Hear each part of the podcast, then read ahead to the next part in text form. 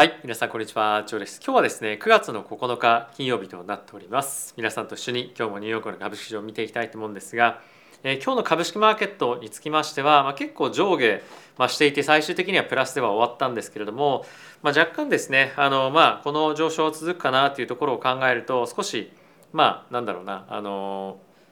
あんまりそういう感じでもないかなと正直には思っておりますと。でまあその背景なんですけれども今日ですねえパウエル議長が系統研究所というところと一緒にまあいろんな質疑応答を含めてですねまあスピーチを行ったわけなんですがそのスピーチの中身自体はまあそんなに驚くべきことっていうのは正直何もなかったんですよね。でそのスピーチをしている間にマーケットはですね結構下がったりとかしたんですけれどもスピーチが終わった後にまた戻ってきて、まあ、上下、まあ、していたわけなんですけれどもあの注目したいのが9月の FOMC での利上げの織り込み具合がま大きく今日も変わりました。でこれは75ベースポイントの利上げについてえー非常にマーケットはさらにですね織り込んでいくような状況にえーなっておりました。でこれを受けてもまあ株式が今日上がってきたっていうのはちょっとまああのどうなのかなというふうには思ってはいたんですが、まあ、それだけえー今日のパウエル議長のコメントもしくはそのスピーチっていうところに対してまあ警戒をしていたというのがまあ事前にあったこともあってまあ安心から安心感からまあ少し買われているというところはまあ一定程度あるんではないかなと思います。まあしかしながらあのこれこのまま上昇局面に向かっていくかっていうと、まあ、あまりそういった感じも正直ないのかなと思いますし、まあ、まだまだ不安定なもしくはまあレンジでの相場というところがしばらくは続いていくんじゃないかなと思うので、えーまだあの、まあ、警戒感を持ちながらマーケットには向き合っていきたいというふうには僕は思っております。で今日はですね、まあ、そういったところについての記事だったりとか、まあ、あとは反応も含め皆さんと一緒に見ていきたいというところに加えてまたですね株式マーケットについて、まあ、いろんな方がまあビューを述べているような記事も出てきましたし、まあ、あとはヨーロッパの方でもまた利上げがあったりということもありますので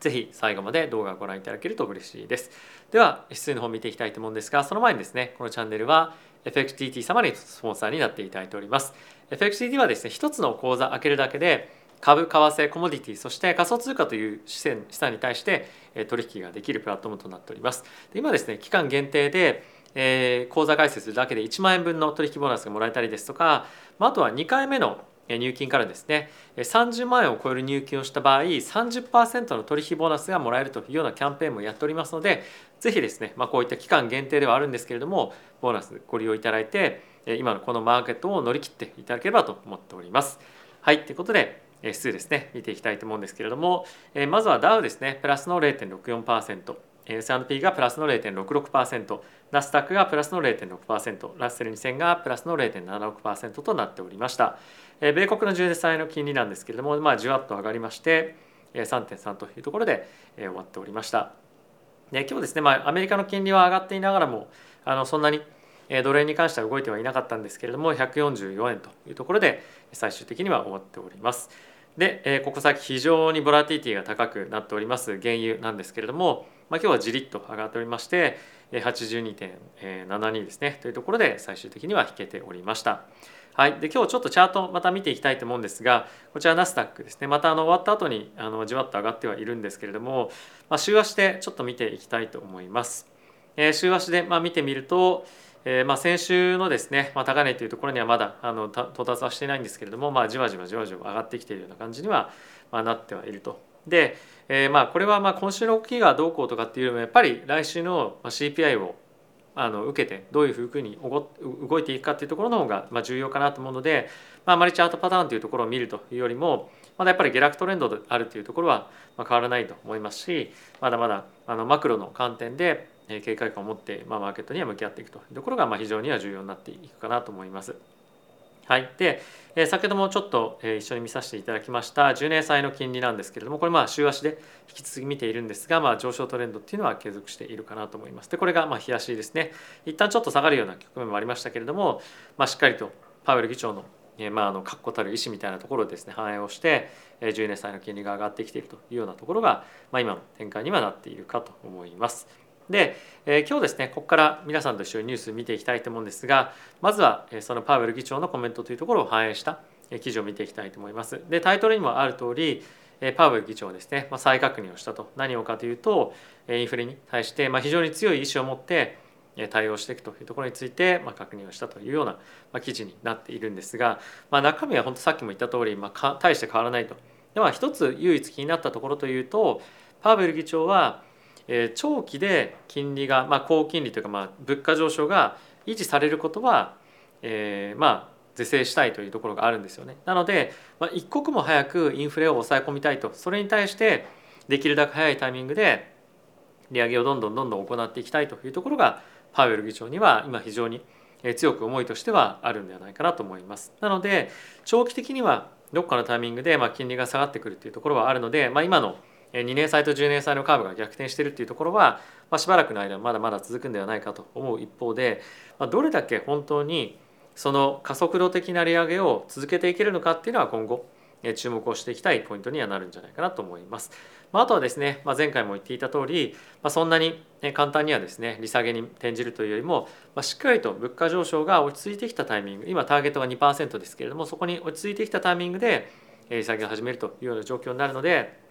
おそらく2023年中はまあ無理なんじゃないかなと思うんですよね今の状況を考えると。なので一定程度まだまだ金利が高い上昇続くというところを考えると株式マーケットへの負担みたいなものは一定程度続いていくんじゃないかと思いますし、まあ、特に業績が不振な会社だったりとか、まあ、あとは世界中の中でも比較的信用度の低い国々に関しては、まあ、あの破綻まではいかないかもしれませんが、まあ、一定程度かなり財政に向けてはプレッシャーかかっていくと思うので、まあ、来年のあの株価に関しては世界的にはちょっと重しになってくるような展開になるかもしれないなというような、まあ、今状況かと思っております。で、えーとですねまあ、これと同じようなことが、えー、まあ他のところでもあのいろいろと言われてはいるんですけれどもこれを反映して、えー、今ですね先ほどもちょっと申し上げた通り9月の FOMC の織り込み具合は86%まで進んでいますと。でこれに加えて非常に注目をしておきたいのがシカゴのですね、まあ、エバンス、えー、連銀総裁の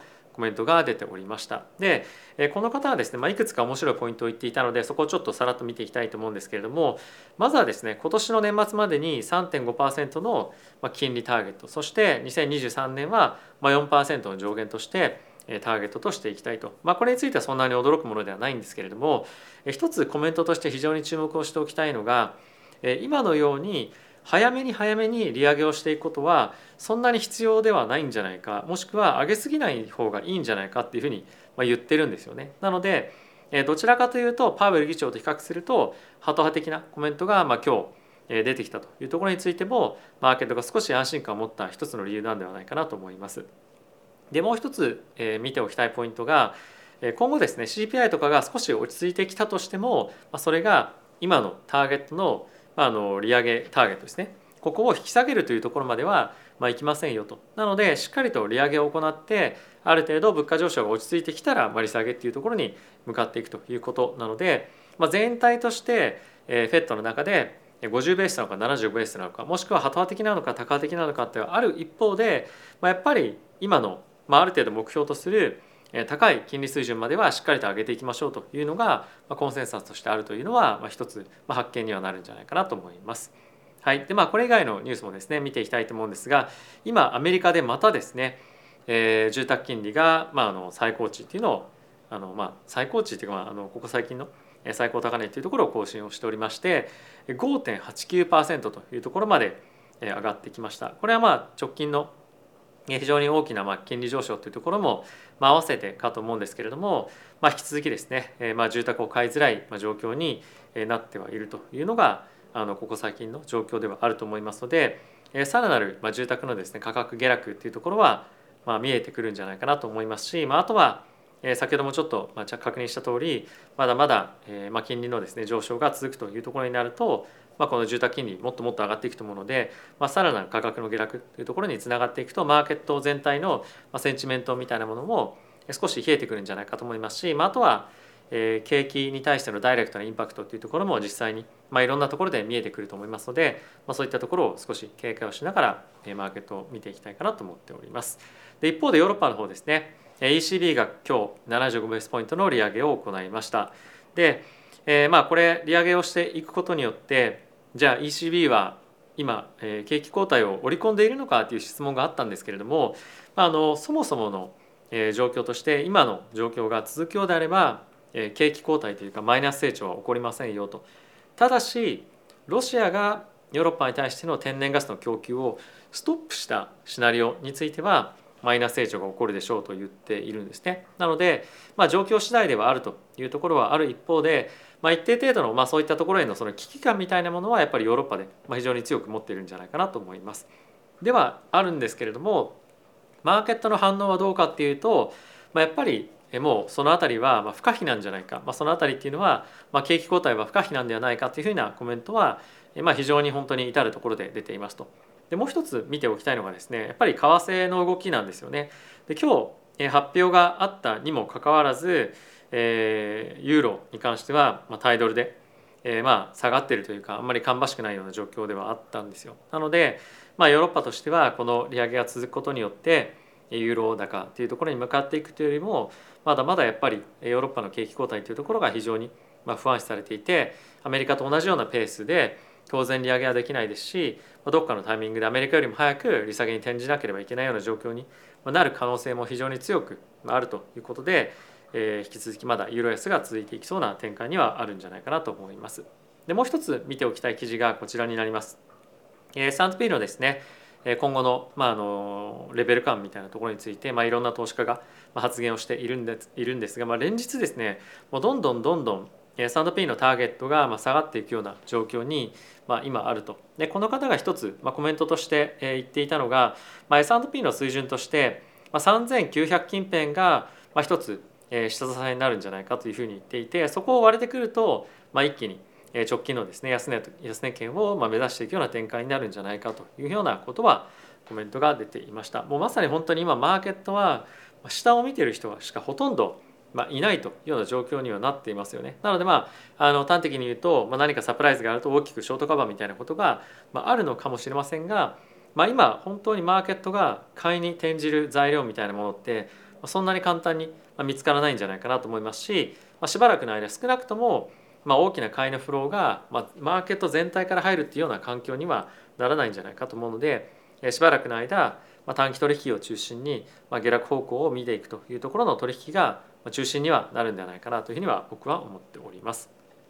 はい、でもう一つ見ておきたいのがですねあのさっきのちょっと、えー、まあ非常に非対称なまあ、対照的な記事なんですけどもさっきの本当にもうダウンサイドしか見てない人だったんですけれども、まあ、ドイツ銀行に関しましては3000ドルまで下落するかもしくは、まあ、今年中に史上最高値をあの更新していくかというところで、えー、見ておりますともう本当にこれどうなるか分かんないというよりももう本当に意見真っ二つだし、まあ、ここから本当にレベル感水準感がドーンと下がったりすると、まあ、恐怖からもっとパニックりみたいなのも出るし、まあ、ある程度この辺りで FOMC ですとか、まあ、CPI というところを乗り越えられれば、まあ、大きな上昇も、まあ、一定程度あるんじゃないかみたいな、まあ、見解もですねもう本当いろんなところから出てると。なのでまあマーケットとしては、まあ、これ上昇っていうのはまあ一つ淡い期待かもしれませんけれどももうどっちに行くか正直分かんないっていうのが、まあ、今のマーケットのまあ意見というところにはなってるんじゃないかなと思います。で、まあ、これと全く同じような状況になってるのがビットコインへの見方なんですよね。なので、まあ、結構マーケットとしては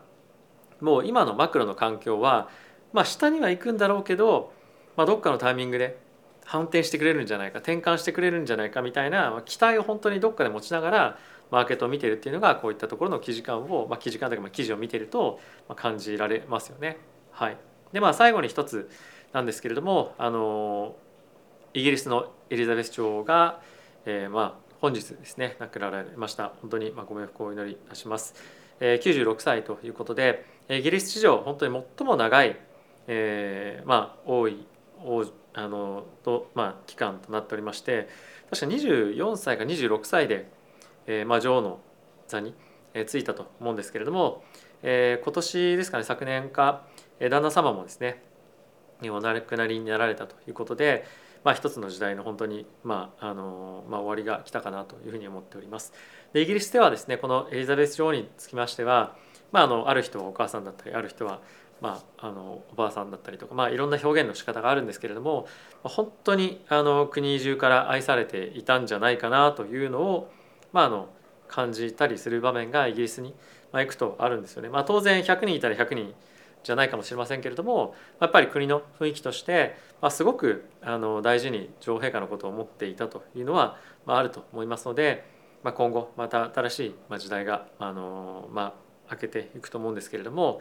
まあ、まずはあの本当にえー、あのなんていうんですかね、ま、感謝の気持ちも、ま、僕自身も持っております。僕の、家族はですね、まあ、イギリスに住んでるということもありますので、まあ、イギリスはなんとなくその住んだことはないんですよ非常に近い、国という認識もあるので、まあ、これでイギリスがどういうふうになっていくのかっていうのは非常に、気になる、まあ、一つのポイントかなと僕自身は思っております。はい。ということで皆さん今日も動画ご視聴ありがとうございました。えー、先日からですねまたもう一つの、まあ、第3弾の、えー、チャンネル始めておりまして、えー、昨日ですね、まあ、第2本目の動画出させていただきました、ドバイのですね治安ですとか、まあ、税金というところについて、少しお話をした動画となっております今後はですね、まあ、移住というところに対して僕はどういうふうに考えているかですとか、まあ、あとはドバイの実際にあの街並みだったりとか、まあ、事情というところももう少し詳しくお話をしていけたらなと思っております。まあ、あとは毎度毎度なんですけれども、もしリクエストいただけましたらそういったところについてのトピックもですね何かしら動画作っていきたいと思いますしそっちの動画の方も応援していただけると嬉しいです。一応コメント欄概要欄の方に貼っておきたいと思いますので今後とも何卒よろしくお願いいたします。ではまたまた次回の動画でお会いしましょう。さよなら。